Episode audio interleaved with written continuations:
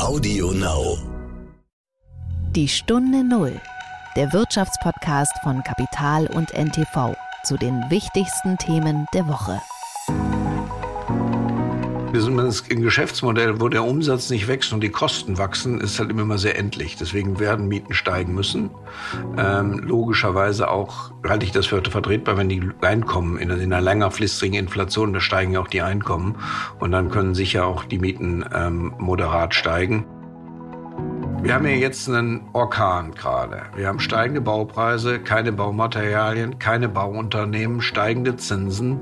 Die ganzen alten Probleme wie Baugenehmigungszeiten zu lange, keine Kapazitäten den Baubehörden, die wir immer schon bemängelt haben, die sind ja auch nicht weg. Ähm, wir haben eine Riesenherausforderung noch auf die energetische Modernisierung.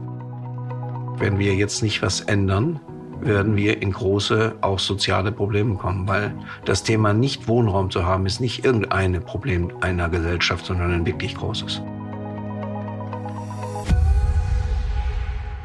Hallo und herzlich willkommen zu einer neuen Folge von Die Stunde Null. Mein Name ist Horst Butler. Schön, dass Sie wieder zuhören. Heute habe ich Rolf Buch zu Gast, den Chef von Deutschlands größtem Wohnkonzern Vonovia. Mit über 500.000 Wohnungen im Gepäck hat natürlich Vonovia viele Herausforderungen, die derzeit ja auf uns alle zukommen. Natürlich auf jeden Vermieter, aber auch auf jeden Mieter. Darüber können Sie einiges erzählen. Sei es der Anstieg der Energiepreise, sei es die Frage, wie man künftig heizt und was man in seine Immobilie überhaupt alles investieren muss, was man machen muss. Und Rolf Buch ist jemand, der nimmt kein Blatt vor den Mund, er kann es gut erklären und runterbrechen. Und deswegen habe ich ihn eingeladen und er hat uns in der Redaktion am Potsdamer Platz besucht. Außerdem spreche ich mit Katja Dofel. Wir ziehen ein bisschen Bilanz. Seit Wochen geht es ja, ja sehr turbulent zu an der Börse und tendenziell abwärts. Und wir wollten mal ein bisschen schauen, wie denn derzeit so die Stimmen und Stimmungen an der Börse sind. Die Stunde Null. Das Gespräch. Ich bin in das Gespräch mit Rolf Buch mit einer These gegangen, die etwas eigentümlich klingt. Wohnen wird in Zukunft anstrengend. Was meine ich damit? In vielen Städten ist es ja schon seit Jahren vor allem für Familien schwer, überhaupt noch bezahlbaren Wohnraum zu finden. Und auch eine ganze Generation, zu der ich mich zähle, stand vor der Frage, ob sie sich überhaupt noch eine Wohnung oder ein Haus leisten kann. Zumindest in den großen Städten. Wenn man nicht geerbt hatte, war man raus oder zumindest wurde das kleine Glück ein sehr kleiner gemeinsamer Nenner. Man hatte schon dieses Insider-Outsider-Problem. Soweit so bekannt. Dieser Immobilienboom, der uns ja schon einige Jahre beschäftigt, und es ist ein Boom vor allem in deutschen Metropolen und Großstädten, der hat nun eine andere Schlagseite bekommen, ein weiteres Kapitel. Er dauerte schon eine ganze Weile und war so ein bisschen wie eine Langspielplatte, die immer die gleichen Schlager abspielt. Nix geht mehr und Sie alle kennen sicherlich die Geschichten aus München, Hamburg oder Frankfurt über immer höhere Mieten und kleine Häuschen, die mir nichts, dir nichts plötzlich an der 1 Million Euro Schwelle kratzen oder sogar darüber liegen. In den vergangenen Monaten allerdings ist etwas hinzugekommen. Da ist zum einen der Energiepreisschock, ausgelöst durch den Russlandkrieg, der aber genau genommen schon im vergangenen Herbst begonnen hat. Wir haben hier ja mit Max Fissmann über die Notwendigkeit gesprochen, dass wir Millionen Heizungen austauschen müssen. Wir müssen Heizsysteme ganz anders denken. Das wollten wir ja ohnehin, das müssen wir ohnehin angesichts der Emissionen, die der Gebäudesektor immer noch ausstößt. Aber das Thema hat jetzt eine ganz neue Dringlichkeit. Denn plötzlich stehen nicht nur hinter Millionen Ölheizungen, sondern auch hinter Millionen Gasheizungen große Fragezeichen. Hinzu kommen Investitionen in Millionen von Wohnungen und Häusern, die schlecht gedämmt sind. Da müssen Fenster erneuert werden, Fassaden müssen gedämmt werden, Heizungen ausgetauscht und so weiter und so fort. Wohnen wird also eine Herausforderung. Wohnen wird, wie gesagt, anstrengend. Und jeder, der eine Wohnung oder ein Haus besitzt, muss viel investieren. Oft sind es fünfstellige Summen. Es sei denn, er oder sie wohnt schon jetzt in einem schicken, gedämmten Neubau mit Wärmepumpe. Es wird also ein Stresstest für Vermieter in den kommenden Jahren. Es wird nicht nur teurer, es ist genauso schwierig derzeit Material und Handwerker zu bekommen. Und man muss überhaupt eine Übersicht ja auch erstmal äh, bekommen und ein Verständnis dafür entwickeln, was man jetzt überhaupt machen muss. Und das könnte viele Menschen, die vielleicht nur ein oder zwei oder fünf Wohnungen haben, auch überfordern. Okay, kann sein, dass das Mitleid jetzt bei Ihnen begrenzt ist, aber allein Deutschland hat 3,9 Millionen Kleinvermieter. Hinzu kommen, wie gesagt, die hohen Energiekosten. Die werden wir alle mit der nächsten Nebenkostenabrechnung spüren oder mit der nächsten Füllung des Öltanks oder des Gastanks. Und das bedeutet auch, dass vielleicht für Mieterhöhungen künftig weniger Spielraum ist, je nachdem, wie die Löhne steigen. Viele Fragen also, viele Gedanken und auch viele Hypothesen. Und ich habe darüber mit Rolf Buch gesprochen. Kurz ein paar Daten zu ihm. Er ist seit 2013 Vorstandsvorsitzender von Vonovia. Er hat übrigens seinen Vertrag nochmal verlängert. Der läuft jetzt bis 2028. Er wird also in diesen entscheidenden Jahren auch an der entscheidenden Schaltstelle von Hunderttausenden Wohnungen in Deutschland sitzen. Kurz noch ein paar Daten zu Vonovia. Das Unternehmen steht ja auch oft als einer der angeblich bösen Konzerne in der Presse. Also das Unternehmen besitzt mehr als 550.000 Wohnungen in vielen Städten und Regionen Deutschlands, aber auch in Schweden oder Österreich. Hinzu kommen rund 72.000 Wohnungen, die das Unternehmen verwaltet. Und der Wert dieser ganzen Immobilien liegt bei 96 Milliarden Euro. Seit 2013 ist das Unternehmen, das in Bochum sitzt, börsennotiert. Und auf den ersten Blick ist Vonovia ein junges Unternehmen, also das gab es vor einigen Jahren in der Form und mit dem Namen noch nicht, aber die Geschichte ist natürlich älter. Sie geht zurück auf mehrere Gesellschaften und Übernahmen. Vorher hieß das Unternehmen mal Deutsche Annington und die hat 2001 Schlagzeilen gemacht mit dem Erwerb von ganz vielen Eisenbahnerwohnungen. Das ist also eine der wichtigen Wurzeln von Vonovia, Wohnraum für Eisenbahner und Arbeiter. Und dann gab es verschiedene Übernahmen von Konkurrenten wie Vetera oder der Gagwa. Und damit hat sich Vonovia zum Marktführer entwickelt. Und für Schlagzeilen hat vergangenes Jahr noch die Übernahme der Deutschen Wohnen gesorgt. Kurz ein paar Daten zu Rolf Buch. Er ist Jahrgang 1965. Er wohnt in Gütersloh und er hat einmal Maschinenbau und BWL in Aachen studiert. Er hat 1991 seine Karriere bei Bertelsmann begonnen. Das ist der sympathische Medienkonzern, für den ich auch arbeiten darf. Und er hat dort Karriere gemacht, war dann irgendwann Mitglied des Vorstandes der Avato AG. Das ist der wichtige IT-Dienstleister von Bertelsmann. Und 2008 wurde er dann Vorstandsvorsitzender und war damit auch Mitglied des Vorstands von Bertelsmann. Und ich freue mich jetzt auf das Gespräch mit Rolf Buch. Herzlich willkommen in der Stunde Null, Herr Buch. Herzlichen Dank, dass ich hier sein darf. Ja, danke, dass Sie uns besuchen. Wir machen diese Aufnahme auch live. Wir sind hier in Berlin in unserem Podcaststudio. Schön, dass Sie sich Zeit nehmen. Äh, wir wollen über das Wohnen sprechen und die Zukunft des Wohnens. Und da ist ja auch einiges los. Ähm, viele beschäftigt einfach das Thema Kosten, Energiekosten. Vielleicht am Anfang mal die Frage, wie heizen Sie eigentlich zu Hause? Ich habe ein Blockheizkraftwerk, gasgetrieben. Oh, das ist ja ganz modern. Äh, das ist ganz, fast ganz modern. Ganz modern wäre jetzt Geothermie mit Sonnenkollektoren betrieben. Aber haben Sie das bewusst sich äh, dafür entschieden? Oder? Ja, das war in der Zeit, wo ich es gekauft habe, tatsächlich eine gute Alternative, ähm, wirtschaftlich und auch ökologisch. Verstehen Sie eigentlich, dass sich viele Menschen Sorgen derzeit um die Heiz- und Nebenkostenabrechnung machen? Das kommt ja alles noch sozusagen, das dicke Ende, nicht? Selbstverständlich. Also wir wissen ja mittlerweile, wie wir für 22 Gas und Strom eingekauft haben. Und wir wissen, dass das deutlich mehr ist als das, was sozusagen in den Vorauszahlungen bezahlt wurde. Und deswegen wissen wir auch, dass es eine Nachzahlung in 23 geben wird. Und kann man das schon so beziffern ungefähr? Also wenn ich jetzt so. Das hängt natürlich von Haus. Also gut energetisch, energetisch sanierte Häuser haben weniger Nachzahlungen, schlecht energetisch sanierte Häuser haben viele Nachzahlungen. Ähm, das hängt von der, vom Heizverhalten ab. Aber wir sagen, es könnte sein, dass es bis zu zwei Monatsmieten sein kann. Also auf die, auf die Kaltmiete kann man das. Genau. Wenn man sich darauf einstellt, was soll man da eigentlich machen? Was würden Sie so einem normalen Mieter, also ist immer schwierig über den normalen Mieter äh, zu sprechen. Also wir empfehlen unseren Mietern, übrigens der Mieterbund tut das auch, jetzt die Vorauszahlung zu erhöhen, mhm. damit das, die Überraschung nicht kommt. Ähm, aber ich habe auch Verständnis dafür, dass jemand, der jetzt gerade höhere Benzinkosten und alles andere auch gerade höher ist, jetzt nicht auch noch die Vorauszahlung verhöhen will. Und deswegen müssen wir uns jetzt frühzeitig damit beschäftigen, was passiert. Und ich bin fest davon überzeugt, dass wir die niedrigen Einkommen der Staat noch mehr helfen muss. Was bieten Sie Ihren Mietern auch an, so Entlastungen oder Stundungen? Oder? Also wir werden sicher über, da reden wir gerade mit dem Mieterbund auch drüber, wir werden sicher Systeme finden müssen, ähnlich wie bei Corona damals auch, für Mieter, die in Not kommen, dass wir in irgendeiner Form Stunden äh, strecken, die Nachzahlung. Denn man muss ja sehen, zwei Monatsmieten klingt viel, aber es klingt noch viel mehr, wenn man weiß, dass man oft 30 Prozent des verfügbaren Einkommens für eine Miete auszahlt. Und das heißt, wir würden dann in dem Monat das gesamte verfügbare Einkommen erfragen. Und das geht natürlich nicht. Also Sie erwarten, dass der Staat wie bei Corona helfen muss. Nun kann er ja nicht auf Dauer ähm, Heizrechnungen subventionieren. Erwarten Sie, dass das vielleicht dann einmal so ein, so, so ein Peak ist und sich dann auch wieder entlastet? Also die spannende Frage ist ja, wie werden sich Energiekosten in den nächsten Jahren äh, entwickeln? Das weiß ich auch leider nicht. Ähm, aber wir werden sicher für 23 für die Nebenkosten 22 und 23 nochmal eine Hilfe brauchen, wie es ja jetzt auch beim Energiegeld war. Ähm, und dann müssen wir uns anfangen zu gucken, wie wir das Thema mit, mit Vorauszahlung vielleicht auch auffangen und wie wir uns generell auf die höheren Energiekosten einstellen. Um jetzt mal den, den, den Fokus ein bisschen rauszuziehen von der einzelnen Wohnung, es gibt ja eine große Diskussion um unsere Gasversorgung. Ähm, wie schauen Sie da als, als großer Wohnungsanbieter eigentlich drauf und wie sehr sind Sie davon auch betroffen, von, diesem, von dieser Sorge um die Gasversorgung? Wir sind sehr davon betroffen, weil de facto ist, wenn die Häuser nicht beheizt werden, schimmeln sie. Ähm, und insofern brauchen wir eine Grundheizung. Ähm, jetzt haben wir das Glück, dass ja eigentlich Gas privilegiert ist und sozusagen die Verbraucher am letzten abgeschaltet werden. Aber ich mache mir schon sehr Sorgen um die Gasversorgung. Wir haben uns als Deutschland abhängig gemacht von Russland. Das haben wir alle irgendwie nicht wahrhaben wollen. Jetzt haben wir das Problem. Und wir müssen jetzt gucken, dass wir wirklich schnell unabhängig werden. Aber abschalten jetzt sofort, da bin ich ein strikter Gegner von.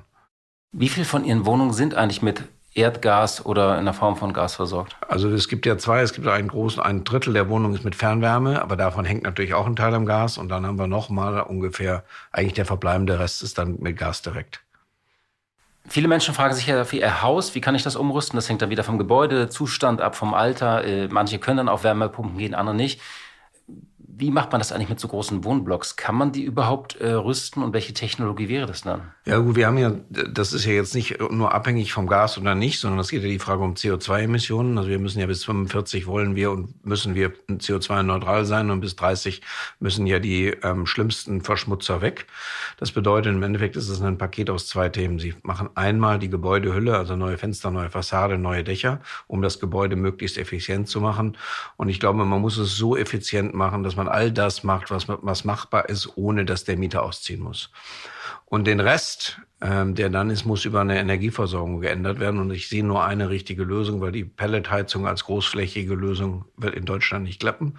Die einzige Lösung ist Elektrifizierung der verbleibenden Wärmeversorgungsnotwendigkeit. Und das bedeutet Sonnenkollektoren und Wärmepumpen. Die man dann oben zum Beispiel auf die Dächer packen Genau, alle Dächer, also bei Vonovia, wir haben uns vorgenommen, alle Dächer, die wir haben und alle Flächen, die wir haben, also auch Parkplätze mit Sonnenkollektoren zuzumauern und gleichzeitig dann halt eben entsprechend Wärmepumpen einzusetzen. Und dann haben sie noch das Thema das Zwischenspeichern, weil sie natürlich die Sonne tagsüber und im Sommer haben und die eigentlich Energie brauchen im Winter und nachts also Strom nachts. Ähm, und deswegen ist es das dritte Thema neben den Sonnenkollektoren und den Wärmepumpen halt eben auch das Speichern. Haben Sie das mal ähm, so ungefähr beziffert, was Sie das kosten würde, dass diese Vision, die Sie gerade skizziert haben, das umzurüsten? Es ist ja mehr als eine Vision, es ist ja ein Commitment. Wir haben uns ja, ja versprochen, dass wir 45 CO2-neutral sind. Ich halte nichts davon, dass man sich mal hinstellt und ein Ziel ausgibt, ohne dass man das auch belegt. Ich meine, wäre ja einfach, ne? bis 45 werde ich hier nicht mehr sitzen auf dem Stuhl ja, genau. von Rodovia. Dann könnte der Nachnachfolger oder Nachnachfolgerin könnte sich dann darum kümmern. Sondern wir haben tatsächlich einen Klimapfad gebaut, wo wir wissen, welches Haus wann bis 45 45 umgebaut wird. Wir wissen deswegen, welches Haus wie viel ungefähr kostet. Wir wissen damit nicht nur, wie viel CO2, also dass wir das schaffen, CO2-mäßig, sondern auch, dass wir finanziell wissen wir, was auf uns zukommt und das können wir mit unserem Cashflow bis 45 bezahlen. Insofern ist es ein durchgerechnetes System, was natürlich jetzt noch einzeln auf die Häuser angepasst werden muss, aber in der großen Linie ähm, sind wir damit durch und das müssen wir jetzt halt eben nur die nächsten 23 Jahre durchfahren. Also Sie haben einen Plan, Sie haben die Strategie, Sie haben die Finanzierung. Was ist die größte Herausforderung dann eigentlich noch? Also das alles umzusetzen ist schon eine ja, klar, Herausforderung. Das ist viel, aber ähm, die, die Hauptherausforderung ist, kriegen wir genug Wärmepumpen, kriegen wir genug Sonnenkollektoren, kriegen wir genug Handwerker, also Elektriker, die die Sonnenkollektoren auf die Dächer schrauben, haben wir genug Installateure, die Wärmepumpen installieren. Und es gibt noch eine Vielzahl von regulatorischen Hindernissen, weil wir natürlich in Deutschland organisiert waren in Wärmeversorgung auf der einen Seite und das Elektroversorgung war ein zweiter Sektor. Und wenn wir jetzt die Wärmeversorgung elektrifizieren, müssen diese beiden Sektoren zusammenarbeiten. Und die gesamte Regulierung ist aber so aufgebaut, als ob es zwei Sektoren wären. Also zum Beispiel das Thema Strom an Mieter zu verkaufen, ist ein Höllenjob, ähm, weil es einfach technisch unwenig aufwendig ist. Und deswegen muss es in der Regulierung noch viele Änderungen geben. Haben Sie da schon so einen, einen Standort, so eine Art Vorzeigestandort eigentlich, wo man das alles besichtigen kann, wie mal jeder ähm, jede, jede Wohnblock oder Wohnanlage auf, aussehen soll? So, das machen wir ja immer alles in Bochum, weil das am einfachsten. Wir sitzen in Bochum, können da schnell hingehen. Wir haben in Bochum-Weidmar tatsächlich die Energiezentrale der Zukunft.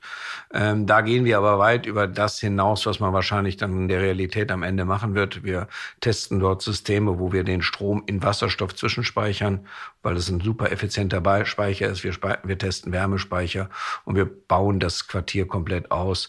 Aber das werden wir so eins zu eins nicht hinbekommen. Aber wir haben ja schon viele Quartiere, an denen wir gerade im Moment umbauen. Wir modernisieren ja seit 2012 und sind halt eben auch in dem Umstellen der Wärmeversorgung seit vielen Jahren schon beschäftigt. Nur der letzte Punkt, wir haben halt eben bis vor kurzem noch Blockheizkraftwerke eingebaut, also gasbetriebene Blockheizkraftwerke, auch in unseren Häusern. Und das äh, lassen wir jetzt sein. Was sind denn, wenn Sie all das machen, die Fragen, so, so klassische Fragen, die von den Mietern im Moment kommen? Ja gut, also wenn Sie so eine Gesamtmodernisierung machen, dann trauen, muten sie den Mietern schon relativ viel zu. Ne? Genau, Lärm. Lärm, Schmutz, Dreck. Ähm, dann auch natürlich mehr Kosten erstmal, ne? weil die Kaltmiete steigt ja durch die Modernisierung. Genau, die deckeln sie aber auf zwei Euro pro Quadratmeter. Ja, wir nicht? haben uns ähm, sozusagen selbst verpflichtet. Das Gesetz sieht ja vor drei Euro und beziehungsweise zwei Euro abhängig von der Miete. Und wir haben gesagt, wir machen immer nur zwei Euro. Und das halten Sie durch? Das halten wir durch. Das liegt auch daran, dass wir als große Unternehmen natürlich deutlich effizienter produzieren können als jemand, der klein ist. Aber natürlich ist die Frage, bei schnellen Inflationsraten werden wir das dann irgendwann nicht mehr durchhalten. Das muss man ganz offen sagen. Und wir sagen halt mittlerweile bei den hohen Energiekosten, wenn wir sozusagen Warmmietenneutralität erzielen, also wenn der Mieter mehr als zwei Euro Miete spart, äh, mehr als zwei Euro Wärme spart, dann kann er auch mehr als zwei Euro ähm, dafür bezahlen. Insofern ist das ein ganz kleines bisschen aufgeweicht. Ähm, aber wir haben das grundsätzlich vor, damit wir halt eben die Leute nicht überlasten. Und wir müssen dann natürlich immer noch sehen, es gibt in einem Block, die meisten Mieter können sich das gut leisten und dann gibt es vielleicht zwei oder drei, die damit auch mit diesen zwei Euro Schwierigkeiten haben und die müssen wir vorneweg finden und sicherstellen, dass die ihre Wohnung nicht verlieren.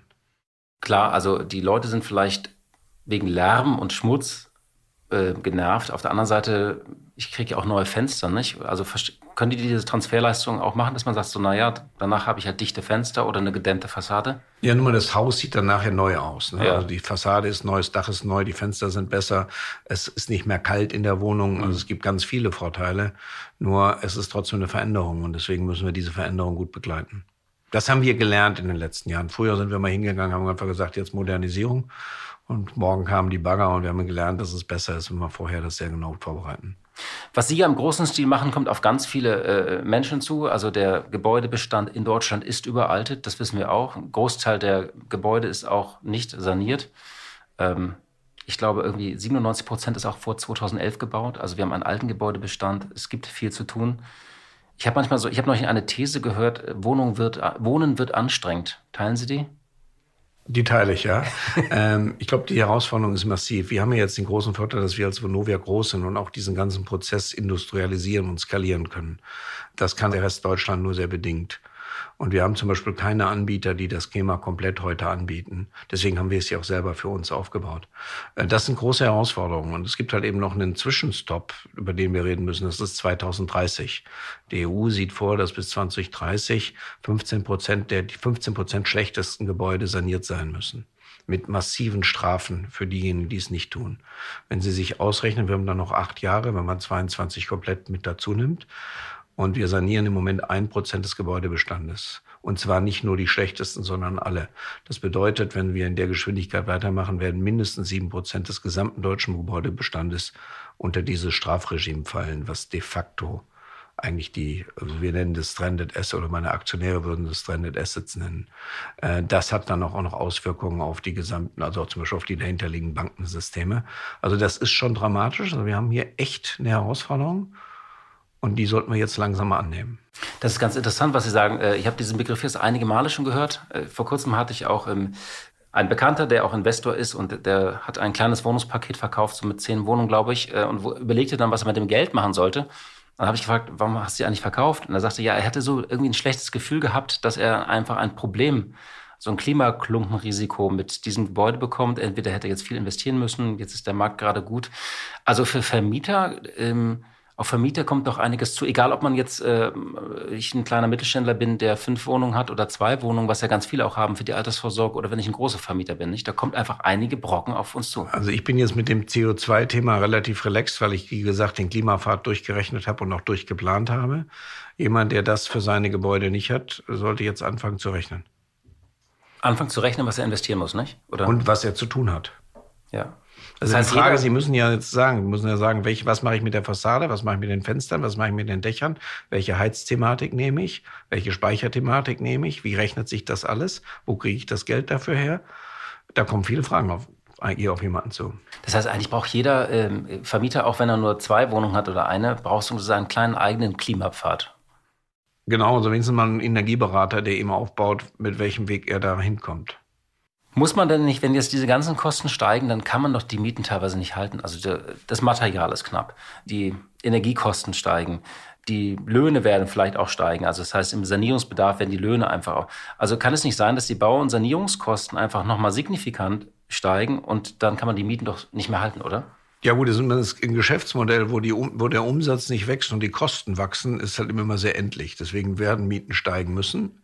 Ähm, logischerweise auch halte ich das für vertretbar, wenn die Einkommen in, in einer längerfristigen Inflation, da steigen ja auch die Einkommen und dann können sicher auch die Mieten ähm, moderat steigen.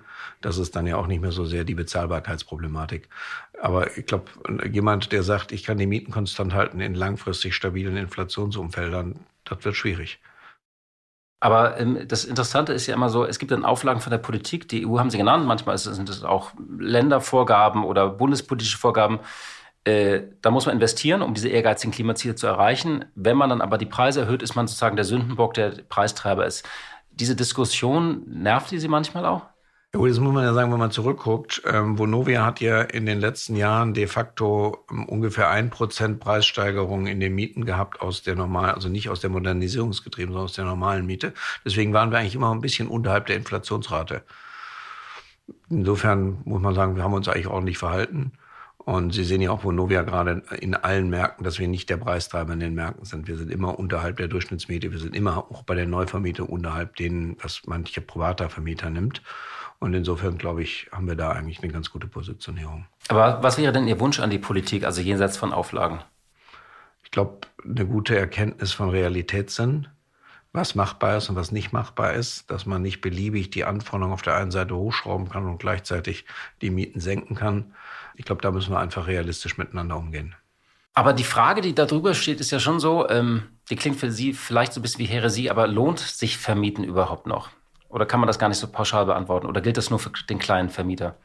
Also für uns lohnt sich Vermieten natürlich schon noch. Ähm, aber die Frage wäre, stellen Sie sich mal vor, was Deutschland wäre ohne Vermieter. Ähm, also wir, haben, wir sind ja ein Land der Mieter und Mieter brauchen nun mal auch Vermieter. Und insofern ist das, glaube ich, gar keine Frage, die man sich vernünftigerweise auch in der Politik stellt. Ähm, wir werden einen funktionierenden Mietmarkt brauchen. Und schauen Sie die Märkte an, die nicht reguliert sind, also zum Beispiel Spanien oder England, ähm, wo halt eben die Menschen zwangshaft mit ihrem letzten Geld, was sie brauchen, irgendwo ein Eigentum schaffen müssen. Und das führt halt eben auch zu, zu hohen Belastungen, beziehungsweise das Mieten wird unsicher. In Deutschland ist es eigentlich ziemlich gut organisiert. Wir haben sichere Mieten, wir haben stabile Mietentwicklungen. Keiner muss sich Sorgen haben, dass er durch eine Mietexplosion aus der Wohnung raus muss. Insofern ist der deutsche Mietmarkt eigentlich ein Musterbeispiel, wie man einen Markt organisieren sollte.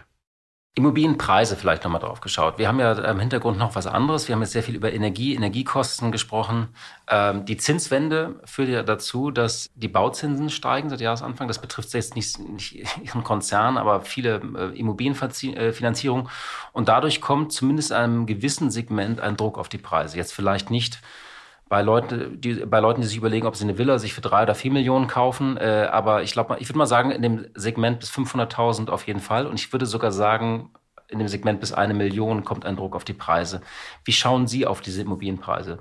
Also was wir im Moment überhaupt nicht sehen, ist, dass sozusagen die privaten Käufer, also die eine Wohnung kaufen, in irgendeiner Form ähm, beeinträchtigt werden. Offensichtlich ist es auch viel Eigenkapital dran. Und natürlich ist dann immer das Argument, eine Immobilie ist der beste Schutz gegen Inflation. Insofern, ich glaube, ich, da sieht man es gar nicht. Gilt denn noch eigentlich? Äh, also wenn, Sie, wenn Ihre These ist, bei Inflation werden die Immobilien im Preis sinken, dann wäre das... Nee, bei steigenden Zinsen. Bei, bei, steigenden Zinsen, aber das würde ja bedeuten, gleichzeitig mit steigender Inflation. Bei steigender mhm. Inflation sinken die Immobilienpreise. Das ist eine ziemlich mutige mhm. Annahme. Ähm, meine Großmutter, die mir von den Inflationen erzählt hat, die dieses Deutschland ja schon erlebt hatte, da waren eigentlich immer diejenigen, die Immobilien hatten, also Assets hatten, die gut raus. Also das ideale Kombination der Inflation ist ja, du hast Schulden und gleichzeitig dagegen Assets. Ähm, diese ganze Diskussion mit den Zinsen hängt davon ab, ob die großen Käufer, also die mehrere größere Portfolio kaufen, tatsächlich mehr mit Eigenkapital oder mit Fremdkapital kaufen. Und wir sehen halt eben extrem viele, die mit Eigenkapital kaufen, weil sie halt eben den Inflationsschutz sehen. Und wir sehen halt eben auch in den Blöcken, also wenn ganze Blöcke verkauft werden, im Moment überhaupt keine Änderung des Preisverhaltens, sondern ganz im Gegenteil. Und wir sehen halt eben in den letzten 50 Jahren, dass de facto die Neubaupreise Baupreise immer mit den Baukosten sich entwickelt haben, weil offensichtlich Immobilienleute immer ausrechnen, was sie gebaut haben und dann schlagen sie noch eine Marge drauf und das ist der Verkaufspreis. Und in Märkten, wo es zu wenig Angebot gibt, setzen sie halt eben den Preis immer durch. Deswegen seit 50 Jahren gibt es eine klare Korrelation zwischen Baupreisen und Neubau und es gibt eine genauso klare Korrelation zwischen Neubau und Bestandsbauten. Weil warum sollte auf einmal die Differenz zwischen einem Neubau und einem Bestandsbau größer werden, weil die Zinsen steigen? Die Differenz ergibt sich ja daraus, dass ich im Neubau lieber lebe lebe als im Bestandsbau und dass ich vielleicht auch ein bisschen mehr Instandhaltung habe im Bestandsbau. Aber das ändert sich nicht durch die Zinsen. Und damit ist es eigentlich klar, dass mit steigenden Baupreisen, mit Inflation sowohl die Neubaupreise wie die Bestandspreise steigen werden.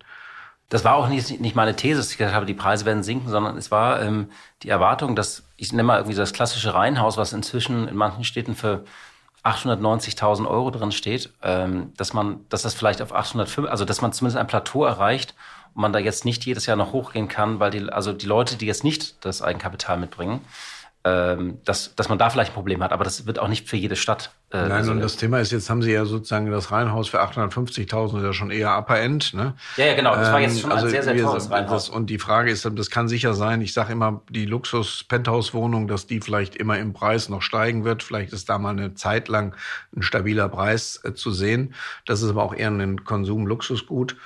Die Wohnungen, die wir haben, sind ja eher Basisbefriedigung ähm, ähm, der, der, der normalen Grundbedürfnisse. Und insofern glaube ich, werden wir da, oder wir werden das ganz sicher nicht sehen. Es gibt übrigens eine Korrelation, die auf Preise wirkt. Das ist Leerstand. Also es gab ja in Deutschland mal eine Zeit nach der Wende, haben wir sehr viel gebaut und daraufhin gab es hohen Leerstand und da waren in dieser Zeit waren die Preise tatsächlich stabil. Und da sind ja die Mieten auch in Berlin teilweise sogar gefallen. Aber das ist leerstandsgetrieben gewesen. Also die Korrelation, diese gute alte Angebots-Nachfrage-Relation gilt halt immer noch. Ja, genau. Die Marktwirtschaft gilt sowieso an vielen äh, Orten noch. Äh, ich war, ich da habe übrigens studiert in Berlin. Das war in den 90er Jahren. Da konnte man als Student wirklich in sehr großen Wohnungen recht günstig wohnen. Aber wir kommen so ein bisschen tatsächlich auf dieses Thema äh, Wohnungsmangel. Bevor wir darauf äh, gehen, Frage nochmal Integration, Deutsche Wohnen. Wie ist da so der Wasserstand? Also wir sind damit äh, natürlich völlig planmäßig unterwegs. Das ist jetzt auch irgendwie die neunte Integration. Auch die Deutsche Wohnen ist sehr erfahren in Integration, weil beide Unternehmen sind ja sozusagen durch Konsolidierung entstanden. Und da sitzen zwei Teams dran, die genau wissen, was zu tun ist. Das heißt, das äh, läuft im Hintergrund und, ähm, und, und wann glauben Sie, sind Sie damit fertig oder gibt es da? Also wir haben ja gesagt, dass wir sozusagen auf einer gemeinsamen Plattform mit einer also zusammenarbeiten werden am 01.01.23. Also das ganze Jahr über 22 werden wir mit Integration noch wesentlich beschäftigt sein und auch nach 23 muss man realistisch sein, gibt sicher noch ein paar Nacharbeiten. Ja. Und ich habe mal auf Ihre Zahlen geschaut. Ich blätter das hier noch mal ganz kurz. Äh, Sie sind ja, viele Unternehmen hatten ja wirklich ein schweres äh, Start ins Jahr. Sie hatten, sind gut ins neue Geschäftsjahr gestartet. Das heißt eigentlich bei Ihnen stimmen die Zahlen noch. Ähm, der Krieg erschüttert alle, aber äh, das kann man bei Ihnen jetzt nicht sein. Ähm, also abgesehen von der, von der Energie sieht es bei Ihnen ganz gut aus, nicht? Ja, auch die Energie hat ja für uns auf unsere Zahlen keinen Einfluss, weil wir ja de facto das Thema ja nur vorlegen für die Mieter und es insofern ja durchlaufende Kosten sind. Und klar, warum sollte auch unser Geschäft geändert werden durch einen Krieg? Am Ende des Tages, so so schlimm es ist, die Nachfrage nach Wohnraum wird durch diesen Krieg ja noch mehr erhöht. Also eigentlich müsste man noch davon ausgehen, dass bei steigender Nachfrage unser Geschäft noch besser ist. Wie gesagt, wir haben keinen Leerstand. Es nützt uns jetzt nichts mehr. Wir sind sowieso voll vermietet. Aber, und die Fragestellung auch nach in die Zukunft blickend, es gibt ja keinen Grund, warum jetzt auf einmal die Wohnungsnot weg ist warum die Nachfrage nach Wohnraum nicht da ist.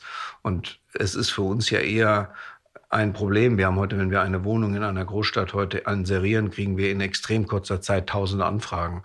Und eigentlich ist ja das Problem die 999, denen wir sagen müssen, dass die Wohnung nicht bekommen. Ähm, und das kostet Geld, das gibt Ärger. Und insofern wäre ich ganz dankbar, wenn diese Anfrage-Nachfragelücke ein ganz kleines bisschen sich schließen würde. Allerdings ist da, glaube ich, keine Hoffnung. Das ist halt die Frage. Das heißt, das große Thema Wohnungsmangel ähm, was ja immer im Hintergrund seit Jahren uns beschäftigt, ist da an keiner Stelle Verbesserung eingetreten. Nein, also es wird ja eher durch diese Flüchtlingsbewegung nochmal wieder zunehmen. Weil man Druck in einem Segment hat. Weil ja noch mehr Nachfrage kommt. Also es werden ja dadurch nicht mehr Wohnungen, dass jetzt die Ukraine angegriffen wird und ganz viele Leute hier rüberkommen, aber hier einen Wohnraum suchen. Und das Zweite ist, dass wir halt eben strukturell diese Überbelegung in Wohnungen aufgebaut haben. Was bedeutet Überbelegung? Wir haben ja die Situation, dass wirklich Ehepaare, die sich schon getrennt haben, noch zusammen in einer Wohnung leben müssen, weil sie keine Wohnung finden oder dass eigentlich schon erwachsene Kinder noch zusammen in einem Zimmer übernachten müssen, weil sie keine Wohnung finden oder dass die Oma noch irgendwie in einem Zimmer wohnt, wo man eigentlich eine Wohnung mit 60 Quadratmeter das nicht hinbekommt. Also das heißt, wir Überbelegung ist ja nicht etwas, das klingt so nett. Das ist was, was die Menschen echt bewegt, was auch wirklich belastet. Und darauf nehmen wir immer mehr zu. Die Wohnungslosigkeit nimmt in Deutschland zu. Das heißt, wir sehen das zunehmend, dass einfach dieses Problem akuter wird. Und das wird nicht weniger, sondern es wird jetzt von Jahr zu Jahr mehr werden. Ähm, und dann kommt ja noch die Diskussion, ich bin ja jetzt in der Gruppe der 65, ich bin 65 geboren. Das heißt, ich bin so diese Spitze. Wir werden in irgendeiner Zeit dann auch in den nächsten zehn Jahren in den Ruhestand gehen. Und dann kommt die nachfolgende Generation, ist ja viel kleiner. Das heißt, wir werden massiv Migration brauchen. Aber ich wollte ja nicht, wenn ich in Ruhestand gehe, auch sterben. Deswegen werde ich weiterhin einen Wohnraum belegen. Ähm, und damit wird das auf der Wohnraumthematik keine Entspannung bringen, sondern eine riesen zusätzliche Belastung. Und deswegen muss ich dieses Land jetzt darauf vorbereiten, wie wir einen neuen Wohnraum schaffen, sonst wird das schwierig. Wieso bringt es eine zusätzliche Belastung? Also ja, weil ich brauche ja zusätzliche Migration und so stirbt Ach so, okay, so meinen Sie das. Also ähm, ich wollte nur sagen, dass äh, Hunderttausende in, oder Millionen in Rente gehen, bringt natürlich erstmal Belastung für den Arbeitsmarkt, aber für den, die bleiben Aber ja. wenn ich den Arbeitsmarkt entspannen will, muss ich ja, ja. Migration haben. Ja, genau. Ähm, weil sonst ist ja die Leistungsfähigkeit der, der Wirtschaft äh, in Frage gestellt. Und ich glaube, dann haben wir noch ein ganz anderes Problem. Ja. Das heißt, wir werden uns zum Migrationsland entwickeln, ob wir es wollen oder nicht. Und die Menschen müssen alle untergebracht werden. Ja, das, äh, tatsächlich. Und ähm, jetzt kommen ja übrigens, äh, wenn dieser Krieg nicht so schrecklich wäre, der, derzeit kommen ja auch sehr gut ausgebildete, merkt man ja auch in, äh, überall. Ja, ich glaube, die, die Arbeitskraft von Bayern geht einmal in Rente, habe ich mal irgendwo bis 2030. Also die, also, genau. äh, äh also das hat mir glaube ich. Aber Bayern ist deswegen nicht leer. Nein, nein, also nur die leben alle da noch weiter. Nein, nur von der Summe her genau. sozusagen, genau. äh, auch nicht von der Wertschöpfung, sondern dass, dass man, also ich glaube tatsächlich diese Millionen Menschen, die einfach in Rente gehen. Das ist immer noch so abstrakt, so ja, Baby-Boomer-Generation, aber das kommen wir eigentlich. Aber das heißt, wir wollen ja dagegen ansteuern. Das hat sich die neue Regierung vorgenommen, hat sich sogar das, ich glaube, über diese Zahl wurde auch mit die Wahl gewonnen, 400.000 neue Wohnungen schaffen, indem man sie baut. Wie, für wie realistisch halten Sie diese Ziele der Ampel? Wir haben ja jetzt einen Orkan gerade. Wir haben steigende Baupreise, keine Baumaterialien, keine Bauunternehmen, steigende Zinsen. Die ganzen alten Probleme wie Baugenehmigungszeiten zu lange, keine Kapazitäten den Baubehörden, die wir immer schon bemängelt haben, die sind ja auch nicht weg. Ähm, wir haben eine Riesenherausforderung noch auf die energetische Modernisierung. Das ist echt ein ambitioniertes Ziel. Aber die 400.000, das ist ja die andere bittere Wahrheit, sind wahrscheinlich nicht genug. Das wie heißt, viel werden, wie viel also der ZIA hat ja zum Beispiel gesagt, mindestens 500.000. Ähm, also jetzt gerade auch durch die Migrationsbewegung kurzfristig durch die Ukraine. Das heißt, wir haben hier eine Diskrepanz zwischen einem Ziel, was schon sehr ambitioniert erscheint, und dem Wissen, dass dieses Ziel noch nicht mal ausreicht. Und deswegen sage ich, wenn wir jetzt nicht was ändern, werden wir in große, auch soziale Probleme kommen, weil das Thema nicht Wohnraum zu haben, ist nicht irgendein Problem einer Gesellschaft, sondern ein wirklich großes. Und was müssen wir ändern? Also Sie sagen, wir müssen etwas ändern. Was müsste, wenn Sie eine Liste, wenn wir jetzt hier so, so einen Zettel mit fünf äh, Sachen aufschreiben müssten und könnten die dann also, drüben im Kanzleramt abgeben? Baumaterialprobleme lösen. Wie? Ja, indem ich in irgendeiner Form neue Industrie aufbaue, die Baustahl produziert mehr und äh, letztlich neue Baumaterialien. Mhm. Ich muss dringend jetzt Handwerker aus dem Ausland rekrutieren. Mhm. Ähm, also auch aus dem nicht-europäischen Ausland. Wir zum Beispiel rekrutieren ja gerade in Kolumbien Elektriker. Ach so, ähm, das können die dann hier oder wie lernen Sie die an? Ja, die sind ja Elektriker. Die haben, also der Strom fließt in Kolumbien ja ähnlich wie bei uns.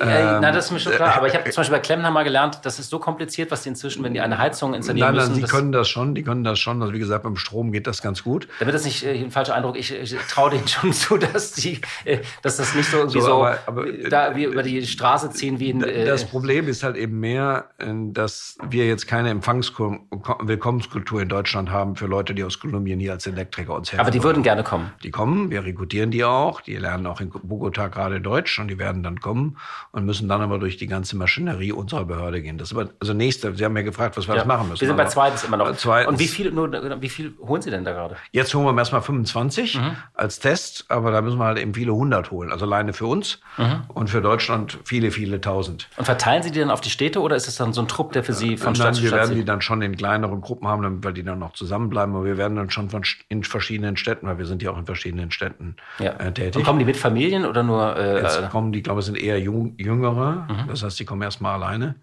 Aber ähm, weil es halt in Kolumbien so ist, dass eine hohe Jugendarbeitslosigkeit ist, deswegen unterstützt das auch der kolumbianische Arbeitsminister, der dem sagt, er löst sich da auch ein Problem und wir lösen ein Problem. Das ist eigentlich eine Win-Win-Situation. Genau, wollte ich gerade fragen, warum Sie ausgerechnet auf Kolumbien, man hätte ja auch sagen Griechenland. Das ist ein bisschen über die Bundesanstalt passiert und es gibt okay. offensichtlich in, in Kolumbien da gerade auch eine Nachfrage. Aber wir müssten, glaube ich. Also wir sind aber noch bei zweitens, genau. Also äh, zweitens. Äh, erstens Baumaterial, zweitens äh, die. So, am Ende des Tages müssen wir halt eben gucken, dass die Mietentwicklung, die Erwartung der Mietentwicklung in Zukunft realistisch bleibt im Vergleich zu den Zinsen. Also wenn die Zinsen steigen, müssen auch die Mieten in irgendeiner Form steigen. Ähm, das ist vielleicht ein dickes Brett, weil das politisch natürlich schwierig ist.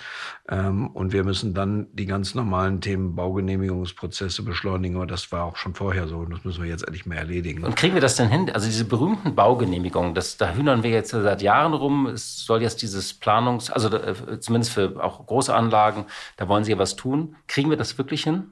Wir müssen. Aber äh, das ist ja jetzt nicht so sehr, ich kann, bin ja nur sozusagen Leidtragender. Ja, Sie gucken ja nur von außen drauf. Ja. Also wir sind ja sozusagen der, der das dann erlebt. Das geht in mancher Stadt besser, in mancher Stadt schlechter. Welche aber Stadt ist gut? Äh, die Frage wusste ich, aber die werde ich jetzt sicher nicht beantworten. aber also, wo man gut ist, muss man immer sagen, Hamburg macht einen guten Job mhm. in dem Thema. Ähm, da gibt es auch eine eine, eine Regierung, insbesondere auch eine Bausenatorin, die sich wirklich detailliert auskennt und sich auch detailliert um die Sachen kümmert. Das ist natürlich jetzt in Hamburg auch ein bisschen leichter, weil die halt eben eine eher zentralistischeres Durchgriffsmöglichkeit haben. Das ist nicht in jeden Städten so. Aber Hamburg ist immer ein gutes Beispiel. Übrigens, ein gutes Beispiel für ein Flächenland ist Nordrhein-Westfalen. Auch dort haben wir wenig Wohnungsnot. Also Hamburg und Nordrhein-Westfalen haben beide wenig Wohnungsnot und nicht etwa, weil die Nachfrage da niedriger ist, sondern weil es relativ gut organisiert ist. Aber das Thema ist sicher ein längerfristiges Thema und da könnte man einen eigenen Podcast zu machen. Nur zum Thema äh, Genehmigungsverfahren. Nur zum Thema Genehmigungsverfahren und die ganzen Beispiele, die man dazu hat und wo es dann schief läuft. Ähm, das ist ein dickes Brett. Ähm, hat auch viel zu tun mit Bund, Länder, Kommunen. Ähm, da haben wir alle Komplexitäten, die dieses Land zu bieten hat, einmal zu bearbeiten. Und könnte man vielleicht, ähm, da nochmal nachgefragt, Entlastung schaffen, indem man zum Beispiel öffentlichen Nahverkehr so verbessert, dass Menschen im 20-Minuten-Takt zum Beispiel jetzt hier, Beispiel Berlin, aus der Lutherstadt Wittenberg oder vielleicht sogar aus Halle reinpendeln können. Also das ist zum Beispiel ein Be Beispiel, was die Bauministerin in Nordrhein-Westfalen gemacht hat. Die ist an den Schienen entlang gegangen und hat Baugebiete sozusagen versucht in den Kommunen, die an den Schienenverkehrswegen liegen, sozusagen zu motivieren, da Neubaugebiete zu machen. Das ist ja genau der Ansatz. Jetzt kann ich das auch andersrum machen. Ich kann neue Schienen legen, aber vielleicht sollte ich erstmal die Schienenwege, die ich jetzt habe, nutzen und da halt eben gezielt außerhalb sozusagen den Speckgürtel zu erweitern. Ich glaube, das ist eine gute Idee. Jetzt zum Schluss vielleicht nochmal, wir kommen leider zum Schluss schon dieser Podcast auch. Wir haben jetzt sehr viele Probleme diskutiert und Sie schauen ja ähm, ähm, als äh, Vertreter eines großen Unternehmens, auch äh, eines äh, DAX-Konzerns, auf die Wirtschaft insgesamt. Da gibt es jetzt viele, die sich große Sorgen machen. Ähm, die sagen, wir stehen vor einer Phase eines Wohlstandsverlustes, ähm, eines, eines Rückgangs, eine schwere Krise. Ich weiß, Sie sind jetzt nicht Vertreter der Grundstoffindustrie oder der Glas- oder Keramikindustrie, aber Sie sehen ja auch das große und Sie tauschen sich ja auch aus. Wie, wie, schauen Sie derzeit auf die wirtschaftliche Lage? Also ich glaube, wir sehen dann im Moment gerade eine Krise nach der anderen. Ne? Wir sind aus der Corona-Krise noch gar nicht so ganz raus. Wir kommen jetzt in eine Ukraine-Krise und eigentlich die nach, also sozusagen die, die Supply Chain-Krise aus China steht ja auch schon wieder vor der Türe. Es wird unsicher, dann haben wir in der Tat eine unsichere Weltpolitik. Also das wird sicher in den nächsten Jahren herausfordernder und spannender. Allerdings, es gibt auch dadurch unternehmerische Chancen. Klar, mit Innovation kann man immer was machen. Ich danke Ihnen erstmal, Herr Buch, vielen Dank für dieses Gespräch. Ja, danke. Blick in die Märkte. Ja, und auch an diesem Freitag zwischen Himmelfahrt und dem Wochenende schauen wir trotzdem an die Börse. Katja Dofel steht vor uns und wird uns das Börsengeschehen erklären. Hallo, liebe Katja. Hallo, lieber Horst. Meine erste Frage ist, zahlreiche Unternehmen haben sich in den vergangenen Wochen und Monaten aus Russland zurückgezogen. Sie haben das Geschäft auf Eis gelegt oder stoßen es ganz ab. Und einige davon sind auch börsennotiert. Wie reagieren eigentlich Investoren auf diese Rückzugsstrategien? Werden sie da belohnt oder bestraft? Ja, interessante Frage. Die Situation mit dem Geschäft in Russland hat sich natürlich für Unternehmen sehr unterschiedlich dargestellt. Manche haben sofort begonnen, ihre Mitarbeiter auszufliegen. Andere haben sich dann irgendwann entschieden, auch vermögenswerte Ladengeschäfte zum Beispiel in Russland zu verschenken. Manche sind sehr schnell und konsequent ausgestiegen aus ihrem Russlandgeschäft und andere haben es nur teilweise stillgelegt und haben eben gehofft, dass man bald wieder zurückkehren kann. Jetzt hat eine Studie der Universität in Yale 600 börsennotierte Unternehmen untersucht, die sich eben sehr schnell und konsequent aus Russland zurückgezogen haben. Und siehe da, diese Studie hat festgestellt, dass äh, der Marktwert dieser Unternehmen deutlich angestiegen ist und zwar mehr angestiegen ist als das, was man an Wertverlust erlitten hat, also durch Abschreibungen oder auch durch Umsatzeinbußen. Man hat als Beispiel herangezogen sechs multinationale Konzerne. Das waren Heineken, Shell, Exxon, Carlsberg, InBev und die Société Générale. Und man hat eben festgestellt, dass der Marktwert dieser sechs Unternehmen insgesamt um 38 Milliarden Dollar gestiegen ist. Und die Summe, die diese Unternehmen abschreiben mussten, zusammengerechnet, lag bei 14 Milliarden Dollar, also deutlich darunter. Und gleichzeitig ähm, hat die Studie eben auch noch darauf hingewiesen oder auch untersucht, was es bedeutet für Unternehmen, wenn sie sich nicht schnell zurückgezogen haben oder aber, wenn sie zwar angekündigt haben, sich zurückzuziehen, das aber nur aus PR-Gründen ähm, angekündigt haben und es nicht konsequent umgesetzt haben. Diese Rufschädigung, die sei also bei Investoren doch beachtlich. Und da ist ähm, als ein Beispiel auch VW genannt worden, die zwar ihre Produktion in Russland gestoppt haben und auch die Exporte nach Russland gestoppt haben, aber dann doch immer wieder darauf hingewiesen haben, dass es doch eine Verhandlungslösung geben könnte mit Präsident Putin und dass man damit eben auch darauf gehofft hat, zurückkehren zu können nach Russland. Und das, so sagen die Experten, die diese Studie verfasst haben, wird sicherlich so schnell nicht der Fall sein. Und diese Unternehmen haben dann eben doch wieder mit einem relativ schlechten Ruf zu kämpfen. Also es hat sich ganz offensichtlich ausgezahlt, hier moralisch zu agieren.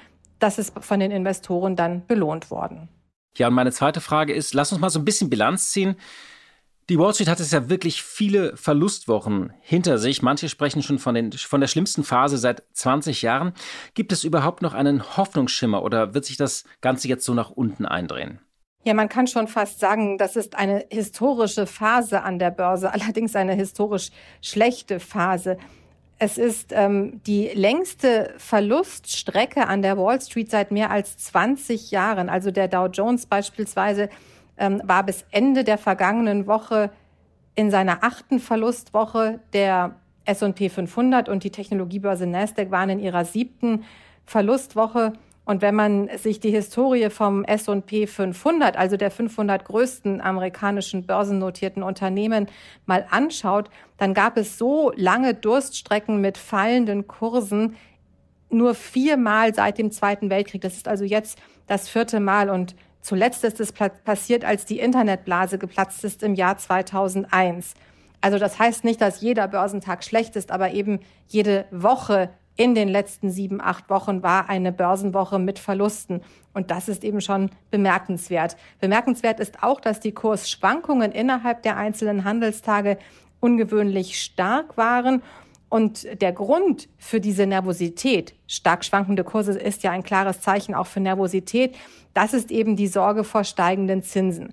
Bis vor kurzem hat man viel mehr auf die Inflation geschaut. Das war die Hauptsorge. Und genau diese Inflation soll ja nun eigentlich von den Notenbanken bekämpft werden, indem die Zinsen steigen. Aber die Zinsen, wenn sie gestiegen sind, sind natürlich auch ein dicker Dämpfer für die Wirtschaft. Und die Wirtschaft ist zusätzlich noch vom Krieg in der Ukraine gedämpft und von den eingeschränkten Lieferketten, weil es in China immer wieder Lockdowns gibt. Und deswegen ist eben nun die Angst aufgekommen, dass die Notenbanken zu stark die, die Zinsen steigern könnten, dass sie da zu sehr die Zügel anziehen und dass das dann der Wirtschaft am Ende völlig den Gar ausmacht. Und das wäre natürlich ein sehr schlechtes Szenario für die Börse. Manch einer fragt sich schon, ob die großen Börsenindizes überhaupt noch ein Jahr mit Gewinnen hinbekommen können in diesem Jahr 2022. Und da sagen aber jetzt auch einige Experten, das ist durchaus möglich, dass das noch klappt. Denn das, was der Markt sieht, das, was die Analysten und die Experten sehen, dass die Zinsen möglicherweise zu stark steigen könnten, das sehen natürlich auch die Notenbankchefs. Und deswegen gibt es inzwischen die Hoffnung, dass die Zinsen nicht so oft angehoben werden, wie das anfangs angedeutet worden ist, sondern dass man da eben schon auf halber Strecke vielleicht aufhört und dass das dem Markt die Chance gibt, tatsächlich im vierten Quartal wieder Anlauf zu nehmen und doch noch ein paar Pünktchen Gewinn zu schreiben. Bleibt also auf jeden Fall ein spannendes Börsenjahr. Ganz lieben Dank für diese Einschätzung, Katja. Tschüss und herzliche Grüße nach Berlin. Ja, liebe Hörerinnen und liebe Hörer, das war's für heute. Ich hoffe, Sie hatten einen schönen Himmelfahrtstag und noch ein längeres Wochenende, können die Zeit ein bisschen genießen und abschalten und wir hören uns hoffentlich am kommenden Freitag wieder. Die Stunde Null, der Wirtschaftspodcast von Kapital und NTV zu den wichtigsten Themen der Woche.